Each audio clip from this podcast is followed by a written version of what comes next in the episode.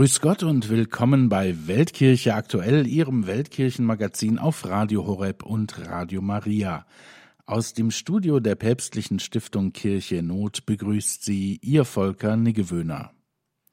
Lateinamerika galt jahrzehntelang als Kontinent der Hoffnung für die Weltkirche. Hier leben mit etwa 500 Millionen Menschen die meisten Katholiken weltweit. Aber aus diesem Hoffnungsträger ist in vielerlei Hinsicht auch ein Sorgenkind geworden. Die katholische Kirche schrumpft und wird in manchen Ländern Lateinamerikas in ihrer Arbeit behindert oder sogar verfolgt.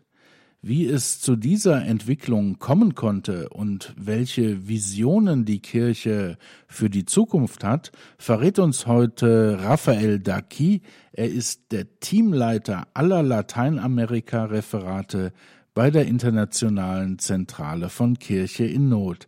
Hallo, guten Morgen, herzlich willkommen, Raphael. Hallo Volker, vielen Dank für diese Einladung. Ich, will, ich bin wirklich zu Hause hier bei Radio Horeb. Ich bin auch Zuhörer und als Mitarbeiter von Kirche in Not. Ich fühle mich wirklich zu Hause. Das ist nicht das erste Mal. Danke für die Einleitung. Das ist sehr schön. Gute Grundlage sicherlich für unser Gespräch. Raphael, ähm, du weißt es, beim Hilfswerk Kirche in Not, bei eurem Sitz in Königstein, gibt es allein vier Referate für Lateinamerika. Und das ist ja schon ein Fingerzeig für die Bedeutung dieses Weltteils.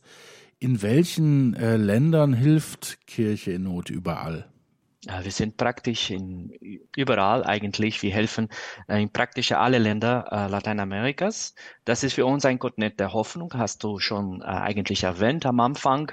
Wenn man denkt, dass einfach 50 Prozent der Katholiken der Welt wohnen eigentlich in dieses Gebiet. Wir müssen so dazu zählen natürlich die Latinos in den USA, die wir helfen nicht direkt von hier, weil die natürlich von den USA Hel Hilfe erreichen. Ne? Aber alle Länder von Südamerikas, Mittelamerika, Amerika.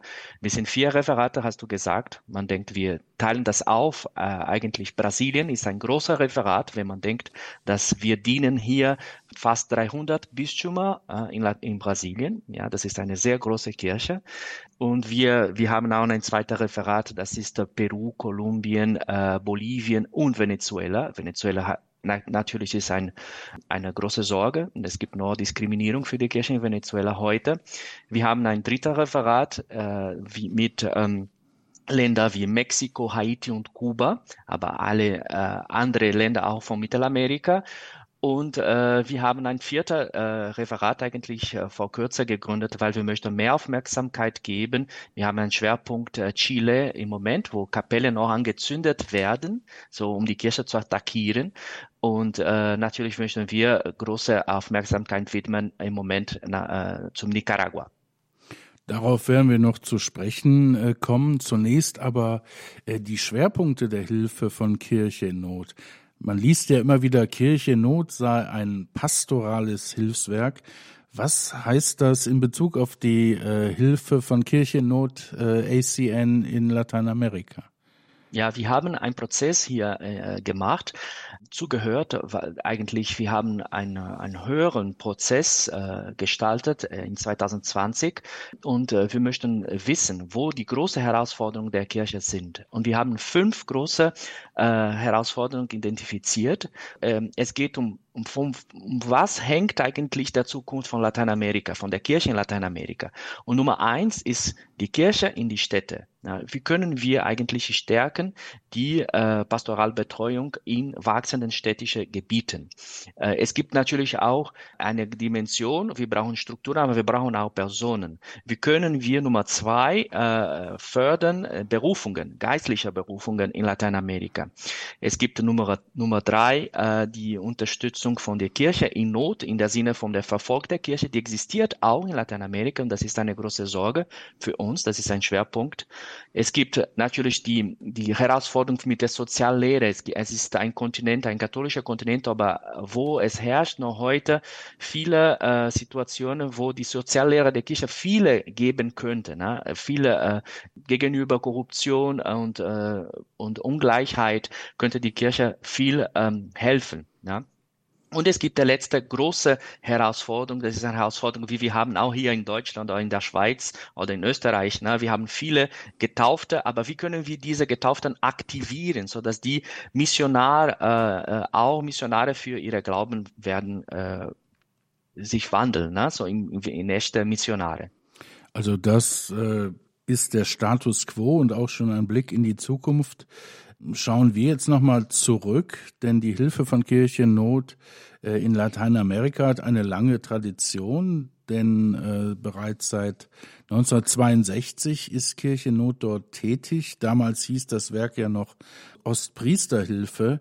Ähm, wie ist es eigentlich zu dieser Hilfe äh, für diesen Erdteil gekommen?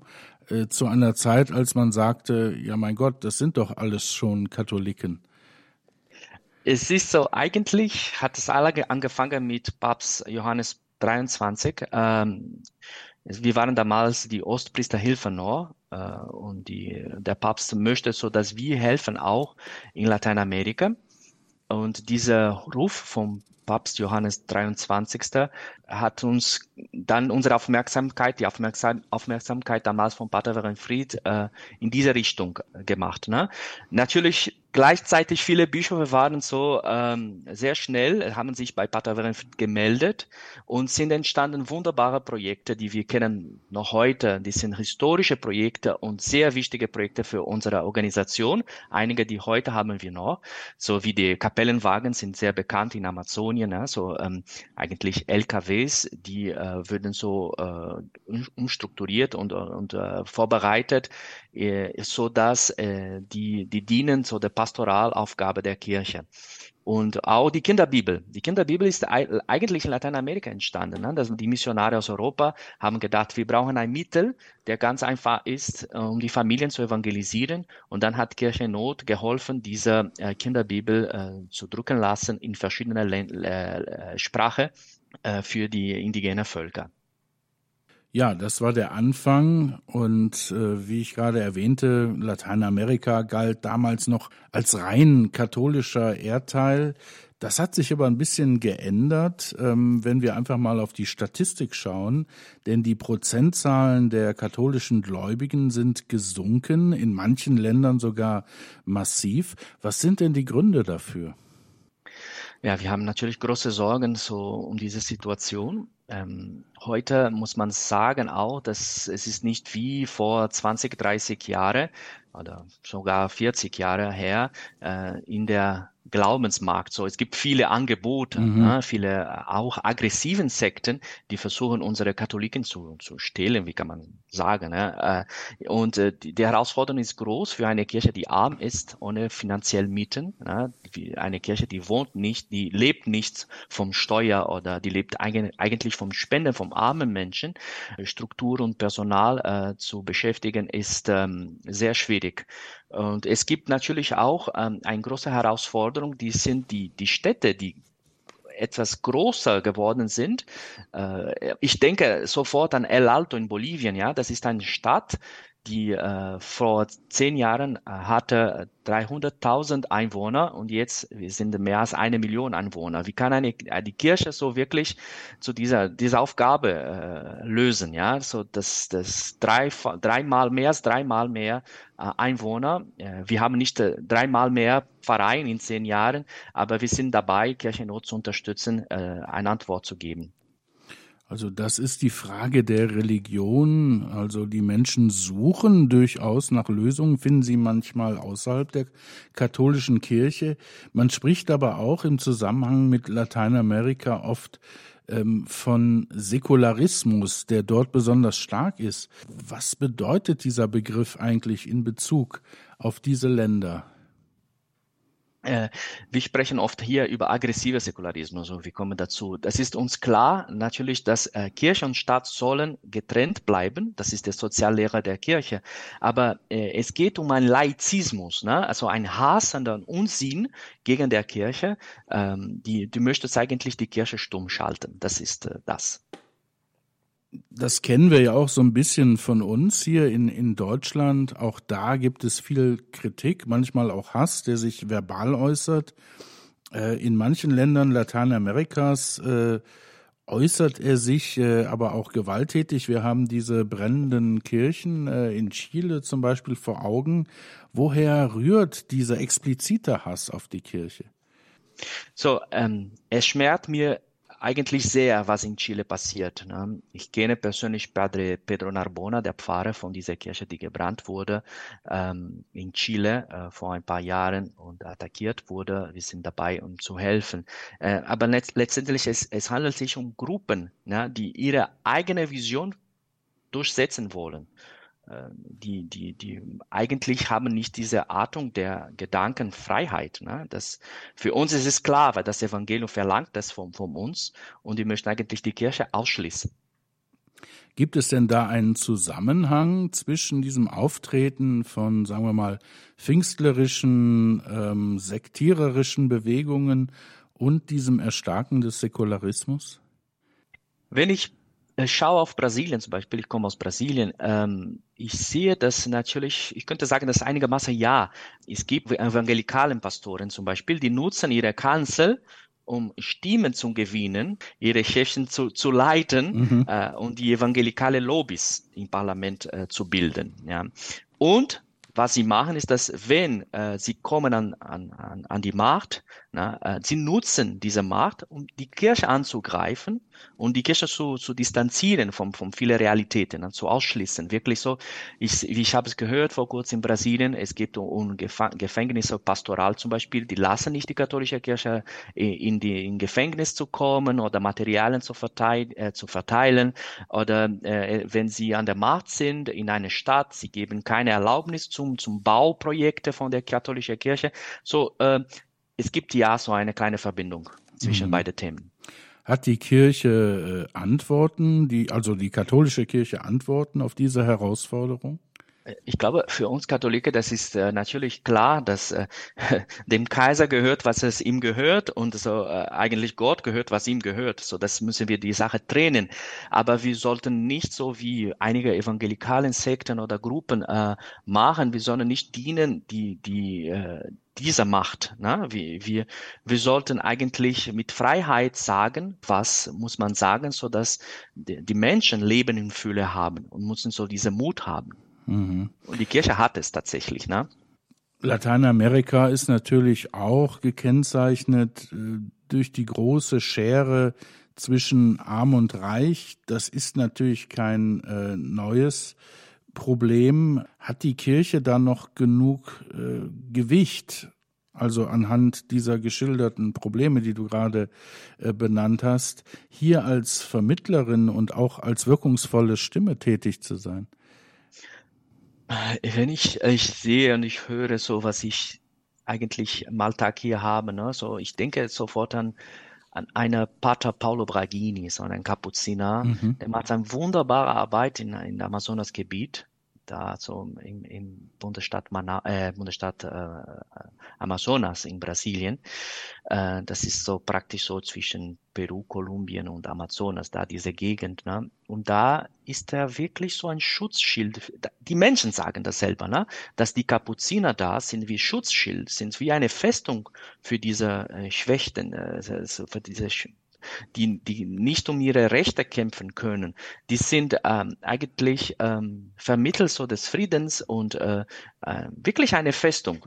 Ich, ich kann nur so beschreiben, ja, äh, und, äh, und vermitteln, was ich höre, ne? was die Menschen selber sagen. Die Kirche ist für die Armen, für die, in die Favelas auch genau gleich, ne? was die Schwestern sind für viele äh, die, die sind wie, wie Mütter ne? für, für viele Kinder oder viele Frauen, die, äh, die brauchen Begleitung in ihres Lebens. Die wohnen in sehr schwierige Situationen. Das sagt Raphael Daki von der Päpstlichen Stiftung Kirche in Not. Vielen Dank, Raphael, bis hierher.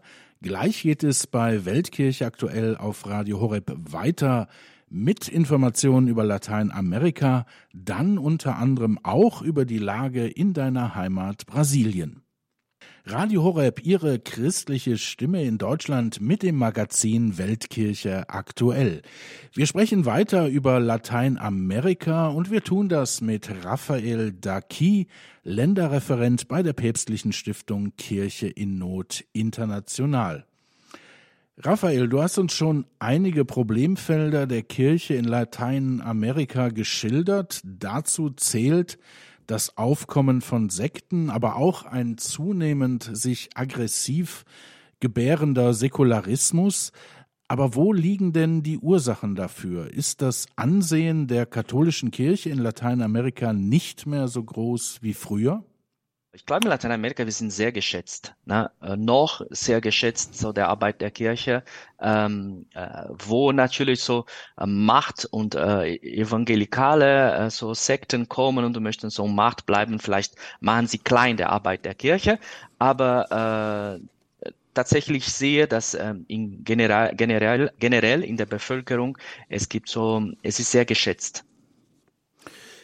Ja, wir haben über die Schere zwischen Arm und Reich gesprochen und eine Konsequenz äh, ist schon seit langem äh, die sogenannte Landflucht. Das heißt nichts anderes, als dass Menschen in die großen Zentren äh, ziehen, ähm, um dort Arbeit äh, zu finden. Welche Herausforderungen hat das äh, für die pastorale Arbeit der Kirche? Und ähm, gibt es da ja spezielle Programme, wie die Kirche diese Menschen auffängt? Wir sehen hier, wir beobachten hier eine wunderbare Kreativität. Ja, äh, das ist die Kreativität, die wie man so in Apostelgeschichte liest. Ne? Man, man geht hin und da und denkt immer, wie kann ich, was ich habe, so äh, teilen mit anderen. Ne? Äh, äh, so ein Beispiel, ich sehe so äh, Bewegungen oder äh, Diözese, die äh, kirchliche Bewegung natürlich äh, und Diözese, die die machen so äh, zum Beispiel in Einkaufszentren, die eröffnen Kapellen. So die die weil die haben diese große, äh, das ist von großer Bedeutung zu sein, wo die Menschen sind. Ja, und da ein spirituelles Angebot äh, zu machen. Ich sehe das in São Paulo, wie ich sehe in Bahia, in Brasilien, aber in anderen Ländern Lateinamerikas, in Kolumbien, um die großen Städte, ne, wo die Peripherien sind, dieser Wunsch zu sein, wo die Menschen sind. Und es gibt natürlich Pfarreien, die bilden Programme. Wir haben auch gerade so vor kurzem gehabt im Bundesstaat Bahia ähm, die neue äh, Leadership zu in, in in neue äh, Gebiete, wo, weil es gibt immer neue Gebiete ne, in, der, in die Städte. Und äh, wir, wir haben noch Projekte auch mit ähm, Bistümer, die möchten so neue Katecheten zum Beispiel ausbilden, weil die, die sind äh, der Leadership in einem Ort, wo die, die Pfarrei eigentlich, es war niemand da vor fünf Jahren und jetzt plötzlich, wir haben vor kurzem in São Paulo gehabt, eine, ein Ort, der hat jetzt mittlerweile 10.000 Familien und es war kein katechetischer Raum in dieser Pfarrei, es ist eine neue Pfarrei ja, São Paulo. Das ist ein Projekt von uns zum Beispiel. Also das ist ein hoffnungsfrohes Zeichen. Dennoch äh, muss man ja konstatieren, dass in Lateinamerika auch äh, Priestermangel herrscht.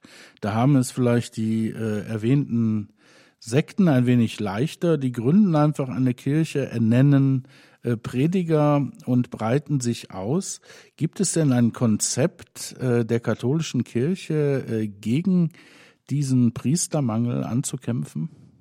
Ja, wir beklagen es äh, eigentlich in Europa, dass äh, über Priestermangel, ne? aber wenn man denkt, die Situation ganz genau von den Statistik, Statistiken von der Kirche her, in Europa, wir sind äh, ein Priester, das heißt, es gibt ein Priester für 1800 Katholiken und in Lateinamerika die, oder mindestens in Südamerika, es herrscht so ein Durchschnitt von ein Priester für 7500 Katholiken. Und die Entfernungen sind dann auch noch weiter. Ja, ne? und ja. natürlich, und die Konditionen sind auch schwieriger. Ne? Ja. Aber wir investieren sehr, die Kirche in Lateinamerika investiert sehr in Priesterberufungen. Ich kann nur sagen, letztes Jahr in Brasilien, es war das äh, Jahr, war ein Jahr der Berufung, der geistlichen Berufungen der, die ganze Bischofskonferenz hat aufgerufen, die, die, die Bistümer und die Familien über das Thema nachzudenken. Kirchennot hat finanziert ein, ein kleiner, äh, eine Broschüre mit Gebeten und Meditationen für die Familien, dass die denken in die, in die Familien und die beten über das Thema. Äh, zum Beispiel, äh, wir haben im Amazonasgebiet viele Unterstützung äh, äh, vom Kleinseminar bis zum äh, äh, Priesterseminar, die äh, unterstützt wurden in, in Venezuela auch, um jungen Menschen so ein viel breiteres auch Nachdenken darüber zu ermöglichen, welche Berufung, für, für was Gott hat mich gemacht. Ne?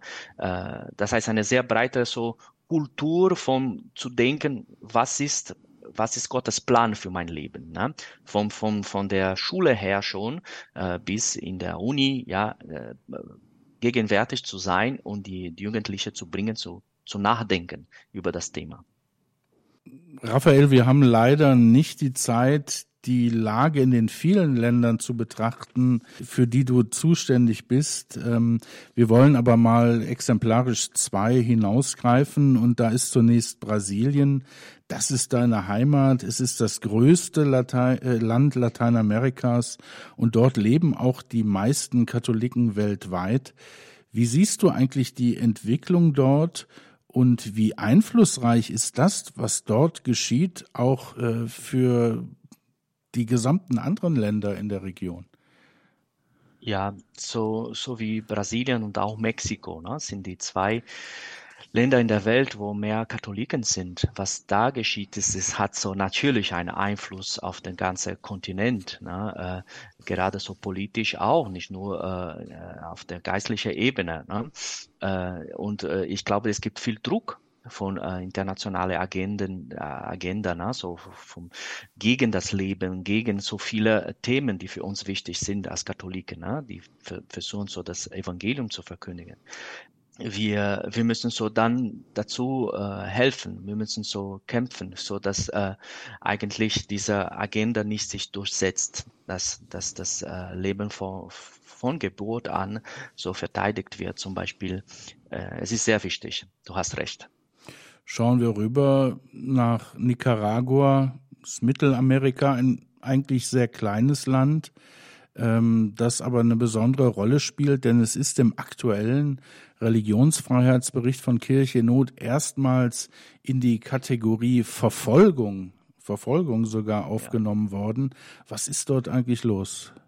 Es ist schwierig, alles zu erzählen auf dem Radio, weil in der Öffentlichkeit versuchen wir diskret äh, aufzutreten um unsere Brüder und Schwestern im Glauben nicht zu schaden. Also so schlimm ist es, ja. Ja, ähm, aber wir sind äh, oft in Kontakt mit Nicaragua und äh, wir leiden. Wir beten und leiden viel, weil es ist nicht einfach im Moment.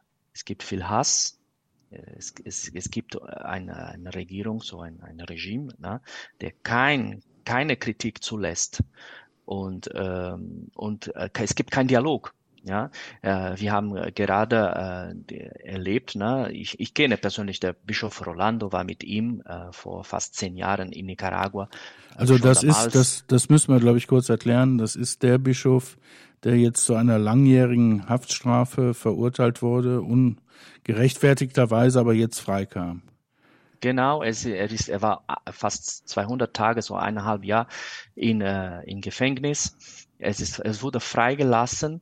Äh, ja, aber Freilassung klingt schön, klingt so wie es wäre barmherzig, ne? Barmherzigkeit.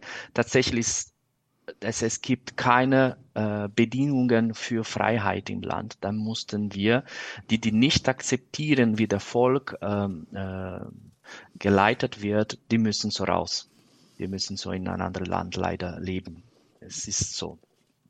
Ja, wir haben eingangs, Raphael, über Lateinamerika, über einen Kontinent der Hoffnung gesprochen, was ein bisschen ins Wanken geraten ist. Äh, du hast das äh, im Verlauf des Gespräches geschildert.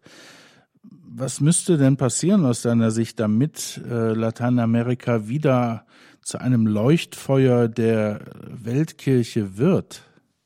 Ich sehe Lateinamerika eigentlich ein bisschen wie Europa. Wir, wir sind nicht nur eine geografische Bezeichnung. Ne? Wir sind ähm, eigentlich ein Ort, wo dieser Samen des Glaubens wächst. Und wir sind gebaut auf ein christliches Fundament. Das gehört zu unserer DNA. Ja? Und äh, wir müssten so wir sollten diese Kirche mehr unterstützen, ja, so dass diese Wachstum von diese Samen des Glaubens. Äh, ich habe so vor kurzem gehört ne, über eine Geschichte in einer Predigt, ne, dass der eine Seifenfabrikant äh, gesagt hatte über ein, ein ein Freund, der so zum äh, Priester geworden wurde, er hat gesagt, äh, ja, so du, du sagst so, Jesus ist gekommen vor 2000 Jahren und äh, äh, die, der Welt ist nicht besser. Ne? Und der Priester hat dann, dann zu dieser Seifenfabrikant gesagt, ja, aber du, du machst Seife und das bedeutet nicht, dass das Welt schöner ist oder, oder sauberer ist. Ne? Ja. Ähm, das ist so ein kleine, eine kleine Geschichte. Wir könnten sagen, ja, es ist überall eine katholische Kontinent. Warum funktioniert es nicht? Dass wir müssen so diese arme Kirche unterstützen, so dass wirklich wirklich so diese Heilsmittel, dass die, die, dieser Schatz, die wir bekommen haben, sich entwickelt, ne? sich äh, äh, wirklich Wurzel äh, nimmt und äh, dass diese Agenda von der Welt äh, nicht so sich durchsetzt äh, in unserem Kontinent. Und wir müssen so Raum schaffen für Glauben. Ja, eigentlich, äh, ich, ich denke immer so, es ist verrückt, wenn ich denke an die Narcos in Kolumbien, die haben sogar U-Boote oder Hubschrauber, um ihre Drogenhandel äh, zu machen, ja. Und manchmal der, der arme Pfarrer hat kein Motorrad sogar, äh, um die abgelegene Gemeinde zu besuchen. Das ist ähm, Unsinn, ne? Da ist natürlich noch viel Arbeit zu tun und du bist da ja mittendrin. Du äh, betreust viele Projekte in Lateinamerika. Ähm, Könntest du uns abschließend vielleicht ein Projekt nennen von Kirche in Not, äh, das dir besonders am Herzen liegt oder das dich besonders beeindruckt? Es ist schwierig, weil ich habe schon es eine gibt viele gute. Ja. So fast 15 Jahre äh, widme ich so mich hier so um diese Projekte, die ich denke, ich glaube, geben viel ne, an viele Menschen. Aber ich denke immer an die Schwestern. Die sind wirklich äh, die Ordensschwestern. Ne? Ich war selber in einer katholischen Schule mit Ordensschwestern. Ich denke, wie viel können sie Kinder geben? Ja, wie viel können sie ähm, Mütter sein für eigentlich zerstörte Familien oder schwierige Situationen im Alltag. Ja, ähm, wie, und wir haben die solche Projekte. Ne? Wir haben wie äh, in der Umgebung vom Salvador da Bahia äh, mit der Schwester vom Grimpo. Grimpo ist so eine Gruppe von Schwestern, die sind nicht in Schulen, Krankenhäuser, die sind nicht, ähm, eigentlich, die widmen sich nicht an ihre eigenen Werke, sondern sie geben sich hin, das heißt, ihre Hingabe ist in Pfarreien, in arme Gemeinde und die wohnen da. Die wohnen in der Mitte der Favela äh, die wohnen äh, da, wo die Menschen wohnen, ja, die ihre Konvent sind zu zweit, zu dritt, äh, manchmal auch Kongregationen äh, von verschiedenen Kongregationen und ich, ich finde es so ein wunderbares Projekt, die wir haben in den letzten Jahren immer unterstützt, gerne, so dass die Schwestern, die haben kein, äh, die haben keinen Lohn, ne, von, von meiner Schule oder von meinem Krankenhaus oder von an Arbeit. Sie widmen sich um Katechese, äh, mit den, mit den Frauen zu sein und Gruppen zu bilden oder biblische Gruppen und so in Mitte dieser armen Viertel zu sein, und für die Menschen da diese christliche Präsenz zu sein. Wunderbar, eigentlich ein, eine Leidenschaft für mich. Ja, wunderbar, eine Leidenschaft für dich, äh, für mich auch und sicherlich für die ganze katholische Kirche. Wir bleiben hoffnungsfroh. Wir haben einen Papst aus Lateinamerika und äh, hoffen, dass dort noch viele Blüten treiben werden. Vielen Dank, äh, Raphael, dass du uns ein wenig erzählt hast über Lateinamerika. Wir werden sicherlich noch in Zukunft häufiger sprechen. Vielen Dank für heute und Gottes Segen für deine Arbeit. Danke dir, danke dir, Volker, und meine Danke für äh, dieser Raum, den du geschafft hast, dass wir über Lateinamerika sprechen können. Liebe Hörer, soweit das erste Interview unserer heutigen Sendung Weltkirche aktuell auf Radio Horeb. Gleich ist wieder Tobias Lehner bei mir und berichtet dann über Aktuelles aus der Sicht von Kirche in Not. Und diesmal hat er auch einige gute Neuigkeiten für uns parat. Radio Horeb Leben mit Gott und dem Magazin Weltkirche aktuell. Wir schauen jetzt wieder auf das Weltgeschehen aus der Sicht des Hilfswerks Kirche in Not und dazu begrüße ich wieder Tobias Lehner aus der Pressestelle des Hilfswerks. Hallo Tobias. Hallo Volker. Ja, Tobias, die Welt blickt noch immer gebannt auf Gaza, auch wenn sich leider, auch wenn wir uns leider an die kriegerischen Auseinandersetzungen äh, ein wenig gewöhnt haben. Oft vergessen wird dabei aber, was drumherum passiert in den angrenzenden Ländern. Und dazu zählt zum Beispiel der Libanon. Dort wächst die Angst vor kriegerischen Auseinandersetzungen ebenfalls. Ähm, was weißt du darüber? Wie ist die Lage dort? Ja, du sagst, die Angst wächst vor kriegerischen Auseinandersetzungen. Der Krieg, die Auseinandersetzungen sind schon da, vor allem im Süden des Libanon, die ja leider Gottes, muss man sagen, als eine Stützpunkt der Hisbollah gilt. Da gab es immer wieder Beschuss sei es von der Hisbollah auf israelisches Staatsgebiet und natürlich auch eine heftige Gegenwehr von israelischer Seite. Das ist aber nicht alles. In dieser Region im Süden des Libanon gibt es eben nicht nur die Extremisten der Hisbollah, es gibt dort auch sehr viele Christen, die dort angesiedelt sind. Und natürlich bei solchen Militärschlägen werden nicht nur die Ziele der Extremisten getroffen, sondern eben auch zivile Ziele. Wir bei Kirche Not haben Kenntnis erhalten, dass auch mehrere Dörfer, einzelne Gebäude dort getroffen wurden. Im Gouvernement Nabatea Jahr zum Beispiel wurde auch eine melkitisch-griechisch-katholische Kirche verwüstet, ein Gotteshaus. Und ja, das löst natürlich Ängste bei der Zivilbevölkerung aus. Wir haben vor Weihnachten schon Nachrichten bekommen, dass es einzelne Dörfer gibt, wo bis zu 90 Prozent der Einwohner geflohen sind, wo auch die Felder nicht bewirtschaftet werden. In dieser Gegend wird vor allem Tabak oder auch andere Getreidesorten, auch Getreidesorten angebaut und die bleiben natürlich jetzt unbewirtschaftet. Es gab eine vorsichtige Bewegung wieder zurück, so um die Weihnachtszeit, aber jetzt sind die Kämpfe und der Beschuss ja auch wieder angestiegen. Mhm. All das ähm, löst natürlich in der Region eine Angst aus und das betrifft das ganze Land. Man darf ja nicht vergessen, der Libanon ist ja schwer in der Bredouille, keine funktionierende Regierung, ähm, eine hohe Inflation, hohe Wirtschaftsmisere. Wenn die Christen von dort aus dem Süden flüchten, sei es äh, nach Beirut, sei es anderswohin, dann kommen sie ja dort nicht in, ja, äh, kommen sie nicht mit offenen Armen aufnehmen, weil selbst dort am aller, allernötigsten fehlt. Also der mhm. Libanon ist wirklich ein sehr vergessener, aber ein sehr ja wirklich bedrängter Krisenherd und wir von Kirche Not wollen ihm alles dran setzen, den Christen auch in dieser Region beizustehen. Mhm. Und Auswanderung, das ist ja das große Problem, was dadurch äh, dann sicherlich noch befeuert wird. Ja, ne? genau. Ja, und ebenfalls oft vergessen werden die Christen in den palästinensischen Gebieten, also im Westjordanland oder auch in äh, Ostjerusalem. Wie geht es Ihnen derzeit? Wir bei Kirchennot arbeiten sehr eng zusammen mit dem lateinischen Patriarchat von Jerusalem. Und da muss man dazu sagen, das deckt nicht nur die palästinensischen Christen ab, sondern auch die kleine christliche Minderheit auf israelischem Staatsgebiet. Das mhm. sind vor allem Arbeitsmigranten, denen wir ja auch helfen wollen. Stichwort Arbeit. Ähm, ja, die Kämpfe konzentrieren sich auf Gaza, das hören wir ja aus den Nachrichten, aber auch die Christen im Westjordanland sind betroffen. Und zwar dadurch, dass A, der Tourismus zusammengebrochen ist, sehr, sehr viele Christen arbeiten arbeiten dort im Tourismussektor, in Hotels, sie betreiben Andenkenläden, das kennt jeder, der schon mal in Bethlehem war. Ähm, es gab aber auch viele Christen, die jeden Tag hinübergefahren sind auf israelisches Staatsgebiet und die jetzt wegen der ähm, Schließung der Checkpoints einfach abgeschnitten sind von Lohn und Brot. Und es gibt keine soziale Sicherheit, die stehen tatsächlich ohne Einkommen da. Wir bei Kirche Not haben eben vom lateinischen Patriarchat gehört, dass im Westjordanland, also Bethlehem und diese ganzen Städten, heiligen Städten auch unseres christlichen Glaubens, etwa 4500 Christen ohne Arbeit sind. Das sind so zwischen 8 und 10 Prozent der Bevölkerung. Da kann man sich mal mhm. ausmalen, was das tatsächlich bedeutet. Und was wir jetzt eben gemacht haben mit dem lateinischen Patriarchat zusammen, das sind natürlich Akuthilfen, Lebensmittelhilfen, Mietzuschüsse müssen ja ins Auge fassen, dass die Menschen sonst ihre Wohnung verlieren, wenn sie die Miete nicht mehr bezahlen können. Das ist die akute Nothilfe, aber wir haben noch etwas anderes auf den Weg ge gesetzt, um ja auch langfristig zu helfen. Das ist nämlich die Schulung und Umschulung von jungen Menschen, dass sie auch Berufe ergreifen können, sei es in der IT-Branche, sei es irgendwo anders, jenseits des Tourismus, um sich dort ein neues Standbein zu schaffen.